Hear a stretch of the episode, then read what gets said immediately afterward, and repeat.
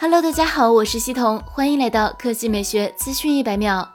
前不久，华为创始人任正非表态，只要可能会继续采购美国公司的元件。不过，在华为 5G 手机上，美国公司的元件占比已经越来越小。日本公司拆解显示，Mate 30 5G 手机中，美国元件份额占比只剩下百分之一点五，基本上就是一些玻璃壳的价值。据日经新闻中国版报道，日本专业调查公司对华为 Mate 30 5G 手机做了拆解，将零部件根据国别、厂商及推算的价格做了一份分析，计算出各个国家。在华为 5G 手机中所占的份额，根据这个报告，Mate 三十五 G 手机中中国国产零部件的占比提升到了百分之四十一点八，相比未制裁前四 G 手机的占比增加了十六点五个百分点，而美国元件之前占比还有百分之十一点二，在 Mate 三十五 G 上直接减少到了百分之一点五左右，只剩下不太重要的玻璃壳等部分。华为旗下的海思半导体早已有自研的处理器及各种 IC 芯片，美国公司以往最难替代的是天线射频部分，主要掌握在美国思佳讯等公司中，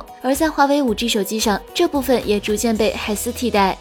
第二条新闻来看，realme。五月十五日，据外媒报道，realme 将于五月二十五日推出八款新品，其中就包括 realme TV。据了解，realme TV 提供三十二英寸、四十三英寸和五十五英寸三种版本，内置安卓 tvOS 系统，采用 a m s t a r T 十六处理器，并内置 Netflix、Amazon Prime Video 和 YouTube 等时下比较流行的流媒体服务。目前，国内的小米、华为、一加等手机厂商均推出了智能电视，随着 realme TV 的加入，想必竞争将更加激烈。不过，对于消费者来说，也许是件好事，这也意味着厂商将推出高性价比的电视。不过，realme TV 似乎并非只盯着国内市场，它的宣传海报还现身在印度官网，由此可见将会面向全球市场推出，并且早些时候该公司就表示会在二零二零年第二季度在印度推出 realme TV。